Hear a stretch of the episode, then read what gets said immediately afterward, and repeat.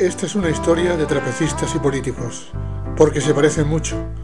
Unos y otros siempre están buscando el aplauso del público y pendientes de caer al abismo sin red.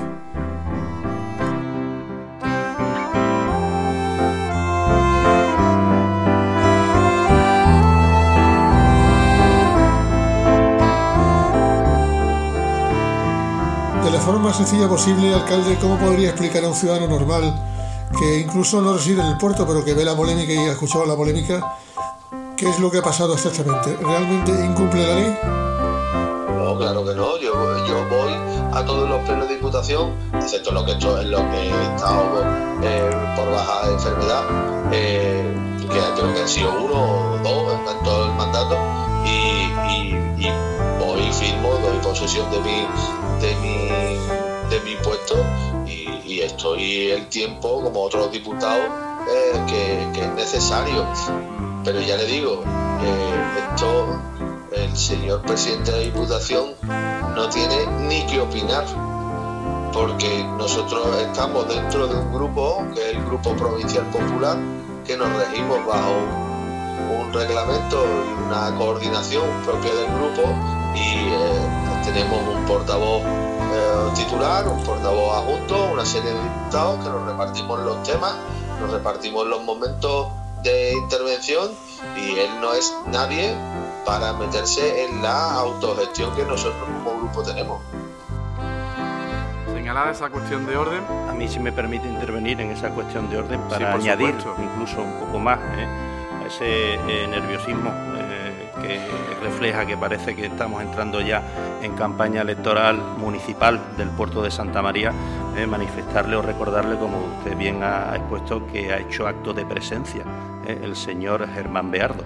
Eh, y que eh, en este caso, bueno, pues vemos que la ausencia también del alcalde de Cádiz, una ausencia justificada, y también evidentemente el alcalde del puerto de Santa María que tiene las justificaciones necesarias para justificar su ausencia eh, puntual. eh. Simplemente muchas gracias. Muchas gracias, señor Ortiz. Y yo en ningún caso no he señalado que no haya estado aquí. Es que sí ha estado, ha llegado tarde y se ha marchado. Lo habitual cuando alguien se ausenta tiene la obligación de motivar y justificar la ausencia del presidente. Es que eso lo sabemos los alcaldes. el caso del 112 de, eh, el miércoles y de eh, la, el acta de recepción de la ITI de los Milagros, de la inversión de territorial integrada de la ITI de los Milagros, eh, yo tengo que estar, lógicamente, como alcalde de la ciudad. Eh, él no le ha pasado esta factura eh, mediática a ningún otro alcalde, ni cuando falta eh, alguno de sus vicepresidentes, cuando falta alguno de sus diputados provinciales, ni siquiera cuando él ha faltado alguna que otra ocasión a lo largo del pleno, y lo hace conmigo porque está muy, muy nervioso de que el Partido Socialista en el puerto va a pegarse un tortazo y además en la Diputación Provincial la tiene eh, pendiente de un hilo porque salga en este partido judicial, le vamos a meter el segundo diputado y, y- y posiblemente le podamos ganar las elecciones en el ámbito de la, de la Diputación. Alcalde, a su modo de ver, eh, es- existe una clara incompatibilidad de un cargo como el de presidente de la Diputación y secretario general de un partido. ¿Esas cosas deberían darse o deberían separarse? Eh, Bueno, eh, hay una diferencia sustancial. Yo no he visto a Irene García, presidenta de Diputación y secretaria general del PSOE, jamás hacer una persecución política y mediática contra un diputado provincial como lo está haciendo este presidente actual de la Diputación. Todos sabemos cuál es el, el- personaje del que hablamos, todos sabemos cuál es eh, su ego, sus manías, eh, su, su carácter que dista mucho del electorado del Partido Socialista. ¿no? Este es, es prepotente, eh, es eh, muy agresivo, incluso dañino para la- el ambiente y, la, y, y las buenas relaciones que siempre se han tenido entre la Diputación y los ayuntamientos.